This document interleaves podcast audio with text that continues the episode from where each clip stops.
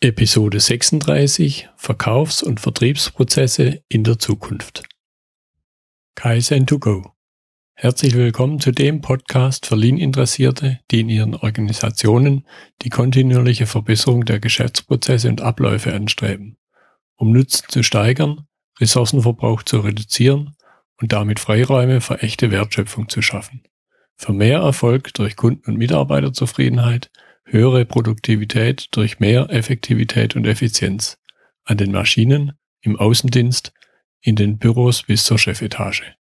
Heute habe ich Martin Sänger bei mir im Gespräch. Wir werden uns unterhalten über Verkaufs- und Vertriebsprozesse in der Zukunft. Also nicht so sehr, was passiert heute in der Gegenwart, sondern was passiert in der Zukunft. Martin Sänger ist Vertriebstrainer, Redner in dem Umfeld und von daher denke ich auch ein guter Fachmann für das Thema. Herzlich willkommen, Martin. Ja, hallo Götz, ich freue mich, dass ich dabei bin. Schön. Und wie ich sonst in den anderen Interviews auch, gebe ich einfach immer gleich das Wort an meinen Gesprächspartner, dass er sich selber vorstellen kann. Ja, du hast ja schon einleitend genau das Richtige gesagt. Ich bin seit äh, gut 19 Jahren als Verkaufstrainer und vor allem Vortragsredner tätig, habe zwei Bücher zum Thema Vertrieb und Verkauf geschrieben und äh, habe allerdings auch seit anderthalb Jahren noch ein zweites Thema, das Leben duldet keinen Aufschub heißt. Auch darüber äh, halte ich Vorträge und ähm, mache Podcasts dazu. Ja, ansonsten bin ich da ähm, zugekommen zu dem ganzen Thema Vertrieb, Verkauf, ein bisschen wie die Jungfrau zum Kind. Ich bin nach dem Abitur gefragt worden, ob ich lesen und schreiben kann. Und als ich das mit Ja beantwortet hatte, war ich auch schon im Außendienst bei einem Unternehmen, das damals noch Mannesmann Mobilfunk hieß und heute Vodafone heißt. Das ist so ein bisschen mein Kurzwerdegang. Ja. Ja, jetzt habe ich es ja in der Einleitung schon angedeutet. Im Augenblick ist in aller Munde, Geschäftsmodelle verändern sich, das Schlagwort Digitalisierung, Industrie 4.0. Was ist denn dein Eindruck? Was für einen Einfluss haben diese Themen auf den Beruf des Kaufmanns, der ja, wenn wir mal drüber nachdenken, schon viel älter ist als Industrie 1.0? Ja. Ja, also das hat einen ganz immensen Einfluss heutzutage. Also weil sich auch die, die gesamten ja, Beschaffungsprozesse letztlich komplett verändern. Ähm, man spricht heute schon von dem sogenannten ROPO, also Research Online, Purchase Offline. Äh, bedeutet also, dass beide Seiten, sowohl der Vertrieb als auch der äh, Unternehmer oder der Kaufmann, der letztlich irgendetwas einkauft, einfach völlig anders vorgehen, als das noch vor 15 Jahren der Fall war. Und äh, dazu ist es ganz, ganz wichtig, die digitalen Medien entsprechend zu beherrschen und die einzelnen Kanäle, auf denen man aktiv ist, auch wirklich tagesaktuell oder eigentlich stundenaktuell zu halten. Ja, was würdest du sagen, wenn wir jetzt ins, ins praktische Tun reingehen? Das waren jetzt technische Aspekte. Was wird sich am Tun des des Verkäufers oder des Vertrieblers, wenn wir jetzt mal das B2B-Umfeld betrachten, was wird sich da konkret verändern? Mhm.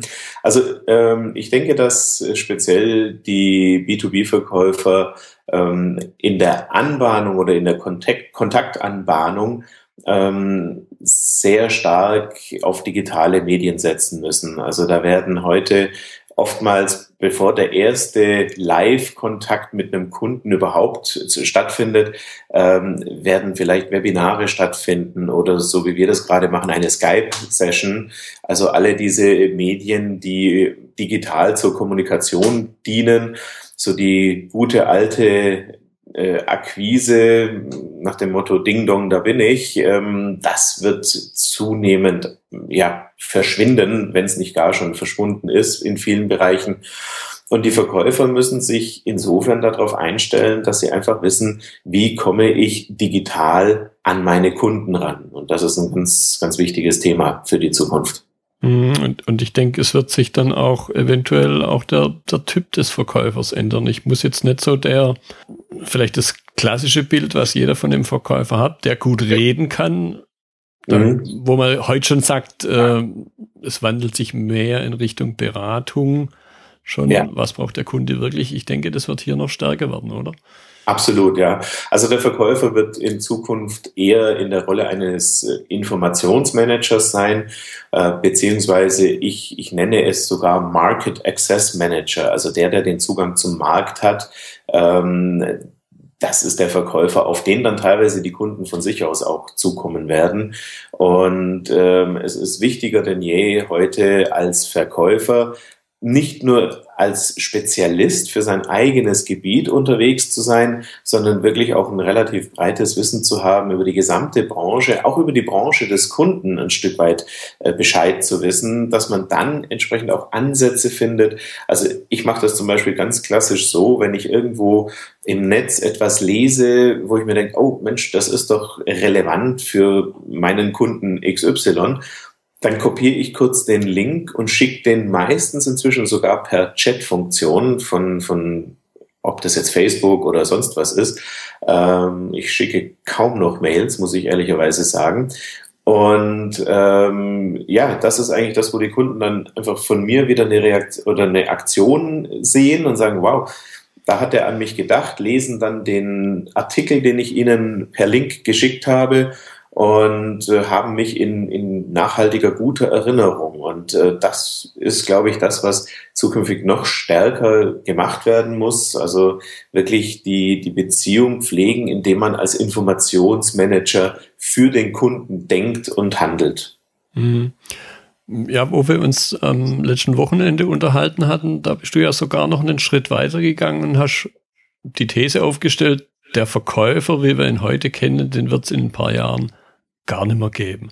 Erzähl ja. noch ein bisschen was darüber, wer dann diese Rolle ersatzweise einnehmen wird, was da aber ganz anders sein wird. Richtig, ja. Der Verkäufer stirbt aus, sage ich immer. Genau. Und ähm, das ist auch so ein, so ein Thema.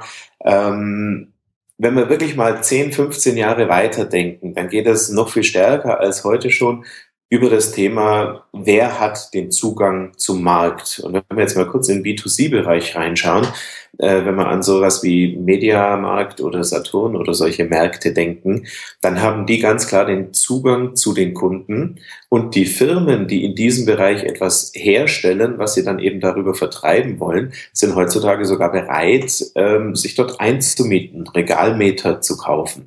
Und das kann man durchaus auf den B2B-Bereich auch übertragen. Wenn ich beispielsweise ähm, nehmen wir mal das, das Thema Medizintechnik, wenn ich ähm, eine starke Mannschaft habe, ähm, mit der ich im medizintechnischen Bereich gut unterwegs bin, dann ähm, kann ich durchaus mal den Gedanken haben, diese Mannschaft als Team in eine eigene Firma auszugliedern und ähm, dann andere Unternehmen, die auch im medizintechnischen Bereich tätig sind, aber natürlich keine direkten Konkurrenten von mir sind, dann mit dazu zu nehmen und entsprechend meine Kontakte und alles, was ich aufgebaut habe, schon äh, ja, zu nutzen.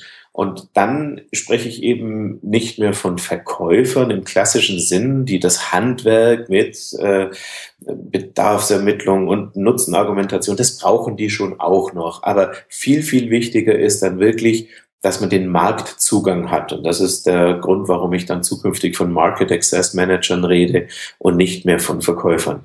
Mhm. Was wird es für die Unternehmen bedeuten? Das wird für die Unternehmen ähm, mehrere Dinge bedeuten. Also zum einen habe ich, wenn ich als Unternehmen auf einen Markt oder in einen Markt rein will, einen riesen Vorteil, wenn es dort ein anderes Unternehmen gibt, das diesen Marktzugang bereits hat. Dann kann ich einfach hergehen, kann mit denen einen Vertrag schließen und bin um ein x-faches schneller in dem Markt, in den ich rein will, ähm, wie ich das vielleicht momentan hinkriege, wenn ich alles selber aufbaue und wirklich äh, mit, mit eigenen Vertriebsleuten arbeite. Andererseits hat es natürlich auch den anderen Faktor, dass man dann gucken muss, inwieweit der Anbieter, der den Marktzugang hat, vielleicht auch ein bisschen zu unverschämt wird von den Preisen her. Aber ich denke, das wird sich auch alles entsprechend einpendeln. Und ähm, natürlich habe ich auch als Unternehmen, wenn ich in, wenn ich einen externen Vertrieb, nenne ich es jetzt doch mal wieder, beauftrage, den großen Vorteil, dass ich keine äh, dauerhaften Personalkosten habe, sondern ich mache einen, einen Projektvertrag, wo ich äh, Ziele definiere und, und, und, und dann mit dem Unternehmen, das den Marktzugang hat, einfach eine Zeit lang gemeinsam arbeite und somit schnell und in Relation auf weite Sicht gesehen auch kostengünstig Märkte erobern kann. Hm, und wenn es gut klappt, dann kann sowas ja dann durchaus auch eine lange Zeit Bestand haben, weil es ja keinen Grund gibt. Man hört ja nicht auf, Vertrieb zu machen. Richtig, ganz genau, das ist ja der Punkt. Und äh, von daher ähm, können sich für gerade für Anbieter äh, viele Dinge vereinfachen und für Unternehmen, die jetzt momentan schon gut in einem Markt etabliert sind, können sich ganz, ganz neue Verdienstchancen aufbauen und aufmachen. Hm. Was würdest du sagen, was für eine Rolle spielen dann Netzwerke in der Zukunft? Also meiner Meinung nach mit die größte Rolle. Und äh, denn ähm, ich kann einen, einen Markt nur dann gut ja, beherrschen und durchdringen, wenn ich da auch wirklich perfekt vernetzt bin. Ich nehme mal ein, äh, ganz privates Beispiel, das vielleicht so ein bisschen meine Denkweise äh, ja, verständlicher macht. Ich bin vor vier Jahren nach Landshut gezogen und äh, habe da natürlich, wie man das so macht, um Anschluss zu finden, mich in dem einen oder anderen äh, Verein äh, eingeschrieben, bin da so ein bisschen hingegangen und habe dann relativ schnell erkannt, es gibt so drei, vier Personen, die eigentlich immer überall auftauchen. Und ähm, die habe ich natürlich auch am schnellsten kennengelernt, ganz klar, weil ich die ja fast überall wieder getroffen habe und dann kennt man sich ja irgendwann. Und diese äh, Personen haben dann ausgereicht, damit ich ganz, ganz schnell in Landshut die Kontakte bekommen habe, die für mich sinnvoll und relevant und gut sind. Ja. Ähm, ich rede jetzt vom Business und nicht vom, ich suche hier keine Freunde in dem Moment, ja, die findet man anders. Aber dieses Netzwerk war für mich absolut Gold wert, denn bereits ein halbes Jahr, nachdem ich, ein Dreivierteljahr, nachdem ich hierher gezogen bin, hat einer dieser Kontakte für mich eine große Veranstaltung organisiert, wo ich dann tatsächlich im Porsche-Zentrum mein damals neu erscheinendes Buch vorstellen durfte. Und das sind Möglichkeiten, die hätte ich aus eigener Kraft ohne Netzwerk niemals gehabt. Und genauso wird es zukünftig auch für den Vertrieb gelten. Ähm, ich muss als Vertriebler wirklich so gut vernetzt sein, dass wenn Kundenanforderungen auf mich zukommen, dass ich relativ schnell weiß, wen kann ich ansprechen, wer kann mir da weiterhelfen. Und das wird das A und O sein für die Zukunft. Ja, und ich steigere ja für diesen speziellen Kunden dann wieder meinen eigenen Wert, weil ich ihm ja einen Zusatznutzen biete. Absolut, ja. genau. Ja, genau. Gut, jetzt junge Menschen, allein wenn ich meine Töchter angucke, wie die mit modernen Medien, sozialen Medien umgehen, sind, haben natürlich da vielleicht den einen oder anderen Vorsprung, weil sie es gar nicht anders kennen. Was wäre so dein Tipp, sowohl für die Jungen als auch eben für die etwas älteren Vertriebsmitarbeiter? Was sollten die tun, damit sie den sich ändernden Anforderungen gerecht werden? Ja, also fangen wir mal bei den jungen Menschen an. Ähm, denen würde ich äh, bei aller Vertrautheit mit den modernen Medien äh, zu einer gewissen Vorsicht raten. Ähm, ich bin absolut sicher, dass die meisten Unternehmen aktuell bei jedem Bewerber mal ganz kurz im Netz nachschauen, was sehe ich denn von dem? Und wenn man dann äh, auf Facebook oder sonst irgendwo die Partybilder mit der Wodkaflasche in der Hand sieht, macht das jetzt nicht den besten Eindruck, wenn ich mich gerade für eine Lehrstelle oder sonstiges bewerbe. Mhm. Also da äh, wirklich Vorsicht walten lassen. Und das ist auch so ein bisschen der, der Grund, warum in den Medien ja immer drin steht, dass Facebook bei jungen Menschen immer weniger beliebt wird. Ähm, ich glaube, so die, die richtige Art und Weise, das zu nutzen, suchen die auch gerade noch. Ähm, deswegen wandern junge Menschen tatsächlich ab äh, und kommunizieren wieder eher direkt miteinander, ob das über WhatsApp ist oder Snapchat oder sonst irgendwas. Also das ist so für die jungen Menschen, dass ich sage, erst Kopf einschalten und dann posten. Das ist so ein ganz wichtiger äh, Tipp von mir. Und für äh, ältere Menschen oder Unternehmen ist es ganz klar, das Thema habt keine Berührungsängste und schaut euch die Sachen entsprechend an, ähm, holt euch da auch Rat und Hilfe, durchaus auch von Jüngeren, die einfach wissen, wie es geht, aber vielleicht äh, die Intelligenz noch nicht dahinter geschaltet haben, was da auch an Gefahren lauern können. Ähm, und für, für mittelständische Unternehmen habe ich noch einen ganz wichtigen Tipp. Social Media ist Chefsache. Also ich kann nicht hergehen und sagen, Mensch, ich lasse mein Azubi jetzt meine Facebook-Seite pflegen, weil der da irgendwie besser mit klarkommt. Das ist Unternehmenskommunikation. Das ist so, als ob ich als Unternehmer hergehen würde und sagen würde, ach, der Azubi soll mal das Interview für die Zeitung geben. Das würde ich auch niemals tun. Also da bitte, liebe, liebe Firmeninhaber, liebe Entscheider, unbedingt darauf achten, dass ihr selber und wenn ihr nur die Instanz seid, die die Berichte oder die die Postings freigeben, aber ihr dürft es nicht komplett abgeben. Das ist Unternehmenskommunikation, die millionenfach nach außen sichtbar ist. Hm. Ja, ähnlich wie oder wie im Marketing ja insgesamt auch. Man, die Umsetzung kann man zu einem gewissen Maß delegieren, aber die Impulse muss man selber setzen. Und ich finde, wenn ich mir jetzt den Klassiker hier Trigema angucke und, und seine Präsenz äh, Wolfgang Krupp, mhm. selbst wenn das jetzt vielleicht unter dem Aspekt einer, einer durchgestylten Werbung gar nicht so passend ist, aber es wirkt ja brutal glaubwürdig. Ja. Und, absolut, ja. Ja, und, und es sind Dinge drin, eben, was der besagte Auszubildende in der Form nie rüberbringen könnte. Das ist das Wichtige, ja. Also, ähm, wie du schon richtig gesagt hast, ich kann natürlich die Ausführung delegieren, aber niemals den Inhalt. Also das, das funktioniert nicht. Ich hatte mal einen, einen Möbelhändler, den ich betreut habe, und der meinte dann, ja, ich habe da meine drei Azubis drauf angesetzt, sei ah, okay, und dann gibt's dann auch so einen so einen Plan, was die wann wie veröffentlichen. Und dann meinte, guckte der mich an und meinte, nö, ich habe den einfach den Zugang zu meiner Facebook-Seite oder zur Facebook-Seite vom Unternehmen gegeben. Und äh, wir haben dann dort ein Video entdeckt, äh, das einfach nicht nicht eines Unternehmens würdig ist. Und das war mhm. aber gepostet, weil die das lustig fanden. Mhm. Und da muss man höllisch aufpassen. Mhm. Also da muss man in jedem Fall die Kontrolle darüber haben. Ja, gucken wir mal noch ein bisschen, was werden sich für, für neue Geschäftszweige ergeben, deiner Ansicht nach?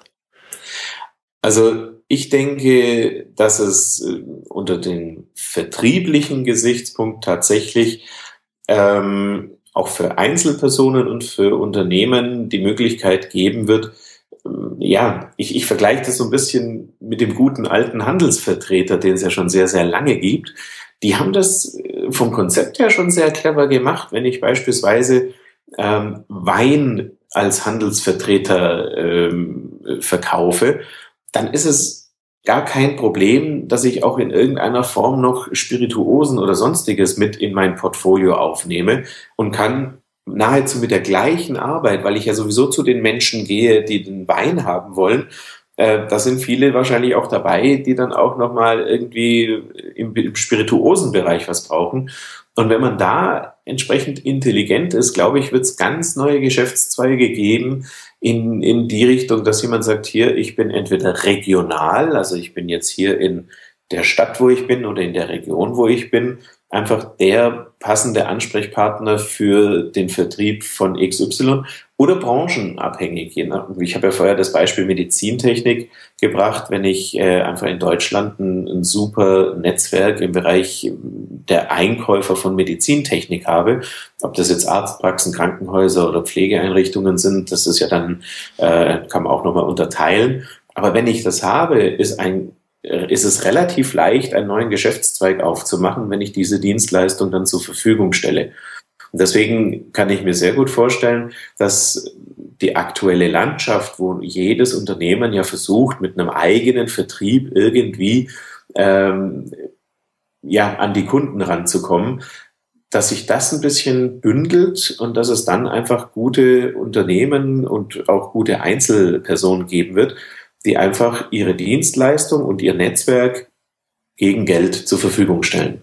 Mhm. Und, und da kommt ja dann auch die Stärke des Vertrieblers wieder zum Tragen, nämlich das zu erkennen, was für einen Bedarf hat der Kunden. Jetzt hier eben den Fokus nicht so eng auf sein, aufs eigene klassische Produkt zu setzen, sondern auf, auf den generellen Aspekt und dann so Dinge, die ja auch nicht neu sind, EKS, Kooperationen ja. einzugehen und da zu gucken, wie kann ich dem Nutzen noch mehr, dem Kunden noch mehr Nutzen, mehr Wert stiften.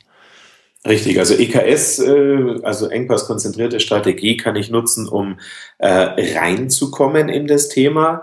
Aber dann ist auch ganz wichtig, gerade als Vertriebler, dass ich dann, wenn ich bei einem Unternehmen schon äh, ja, registriert bin, wenn ich vielleicht sogar schon die ersten äh, Abschlüsse bei denen gemacht habe, dass ich mich dann öffne und auch ein bisschen über den Tellerrand hinausschaue und schaue, okay, ähm, die haben jetzt vielleicht mein Produkt erworben, um ein Problem zu lösen, das aber vielleicht noch weitere Auswirkungen hat. Und wenn ich da auch noch eine Lösung mit anbieten kann kann ich ja meinen Vertrauensvorsprung nutzen. Also EKS ist super, um spitz reinzugehen, ja, damit die Leute genau wissen, hey, was kriege ich bei dem? Aber dann ist es schon auch ganz sinnvoll, wenn ich äh, im Kontakt bin, einfach mal, ich, ich, ich sage immer ganz salopp, einfach mal weiter zu reden und nicht nur spezifisch auf sein äh, Produkt immer ähm, ja, zurückzukommen. Ne? Genau, genau. Prima. So, möchtest du noch ein bisschen was erzählen über dein zweites Thema? Überleben duldet keinen Aufschub. Genau. Das kann ich gerne machen, denn bei aller Business-Orientiertheit und bei, bei allen Vertriebsdenken, was ich natürlich auch hatte, ganz klar, sonst würde ich es nicht seit auch je 22 Jahren im Vertrieb aushalten, ähm, ist mir relativ schlagartig im September 2014 doch klar geworden, dass es außer Arbeiten noch was anderes gibt. Ich hatte da einen Herzinfarkt und ähm, verbunden auch mit einem Herzstillstand. Und da kommen einem dann doch so ganz andere ja, Ideen. Ich war noch so aus der guten alten klassischen Vertrieblerschule höher, schneller, weiter. Ja, kein Umsatz ist genug, weil es ja immer noch hätte besser sein können das wurde uns auch tatsächlich so eingeimpft. Also ich weiß noch ganz genau, wir hatten damals bei, bei Mannesmann eine, ein Monatsziel von 50 Abschlüssen pro Monat. Und ich bin dann mal das erste Mal, da war ich ganz frisch dabei, mit einem Vertrag über 35 Abschlüssen gekommen, auf einem einzigen Vertrag. Das war für mich ein Riesen-Highlight. Bin also ganz stolz zu meinem Chef gegangen und der hat nur gesagt, ach, wenn er 35 braucht, hätte er auch 50 gebraucht. Und also gleich wieder eine auf den Kopf und immer höher, schneller, weiter. Und so bin ich geprägt gewesen und so habe ich gearbeitet. Und natürlich schafft man da einiges, gar keine Frage. Aber wie ich da so auf der Intensivstation rumgelegen bin und ähm, gerade nicht so wahnsinnig viel machen konnte, habe ich dann schon angefangen nachzudenken und äh, habe eigentlich gemerkt, dass da sehr, sehr vieles von dem, was ich in den Jahren geschaffen habe, zu Lasten meines Privatlebens gegangen ist. Also ich habe das riesen, riesen Glück, dass meine Frau das ausgehalten hat mit mir. Äh, bin auch super dankbar dafür. Das ist auch keine Selbstverständlichkeit. Und ähm, ja, da habe ich dann schon so ein bisschen ein paar Entscheidungen getroffen, das Ruder ein wenig rumzuschmeißen. Und das Ganze habe ich dann unter das Motto Leben duldet keinen Aufschub gepackt. Genau, und da gibt's ja von dir auch einen Podcast mit interessanten Interviewpartnern. Durchaus, ja. Also da bin ich seit einiger Zeit am, am Podcasten zu diesem Thema und äh, was für mich da eben so wichtig ist, ist, dass ich die Kombination hinbekomme, dass man ähm, trotzdem so dieses Leben und ein sinnvolles Leben und gutes und schönes Leben trotzdem noch mit Erfolg verbinden kann. Weil ich saß dann irgendwann in der Reha-Klinik und ähm, habe nach so Büchern gesucht, die so zum Thema glücklich leben und sonst was sind. Und da kam ganz, ganz viel aus der esoterischen Ecke. Und damit kann ich persönlich nicht so wahnsinnig viel mit anfangen. Ähm, und habe dann einfach nach, nach sinnvollen Mittelwegen gesucht, dass ich sage, ja, ich will weiterhin erfolgreich sein, ich will weiterhin Gas geben in meinem Business, aber ich darf halt nicht wieder mein Privatleben aus den Augen verlieren. Und äh, ja, und das habe ich so in der Form nicht wirklich gefunden. Das kommt jetzt langsam immer mehr. Aber das war der Grund für mich, äh, dazu einen Podcast anzufangen, dass ich sage, wir brauchen einfach so ein bisschen ähm, ja den Ausgleich, dass man sagt, okay, man darf erfolgreich sein, man darf äh, Ehrgeiz haben, man darf äh, höher, schneller weiterdenken, solange es gesund ist und ich auch noch im Privatbereich äh, viel Spaß und Freude mit guten Freunden und netten Begegnungen habe. Hm. Ja, mir kam gerade da der, der Spruch in den Sinn, wo kein Weg ist, schafft man eben einen. Ja. Was, was da auf dich definitiv zutrifft. Ja, genau. Prima, das war jetzt wieder sehr interessanter Inhalt mit dir. Danke. Ich danke dir für deine Zeit, für die, für die spannenden Aspekte, die du hier reingebracht hast.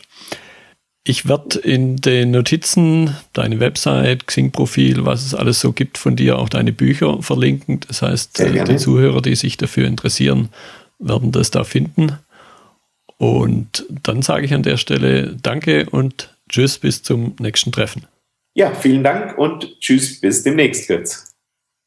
Das war die heutige Episode im Gespräch mit Martin Sänger über Verkaufs- und Vertriebsprozesse in der Zukunft. Wenn Ihnen die Episode gefallen hat, freue ich mich über Ihre Rezension bei iTunes. Ich bin Götz Müller und das war Kaizen2Go. Vielen Dank fürs Zuhören und Ihr Interesse. Ich wünsche Ihnen eine gute Zeit bis zur nächsten Episode. Und denken Sie immer daran, bei allem, was Sie tun oder lassen, das Leben ist viel zu kurz, um es mit Verschwendung zu verbringen.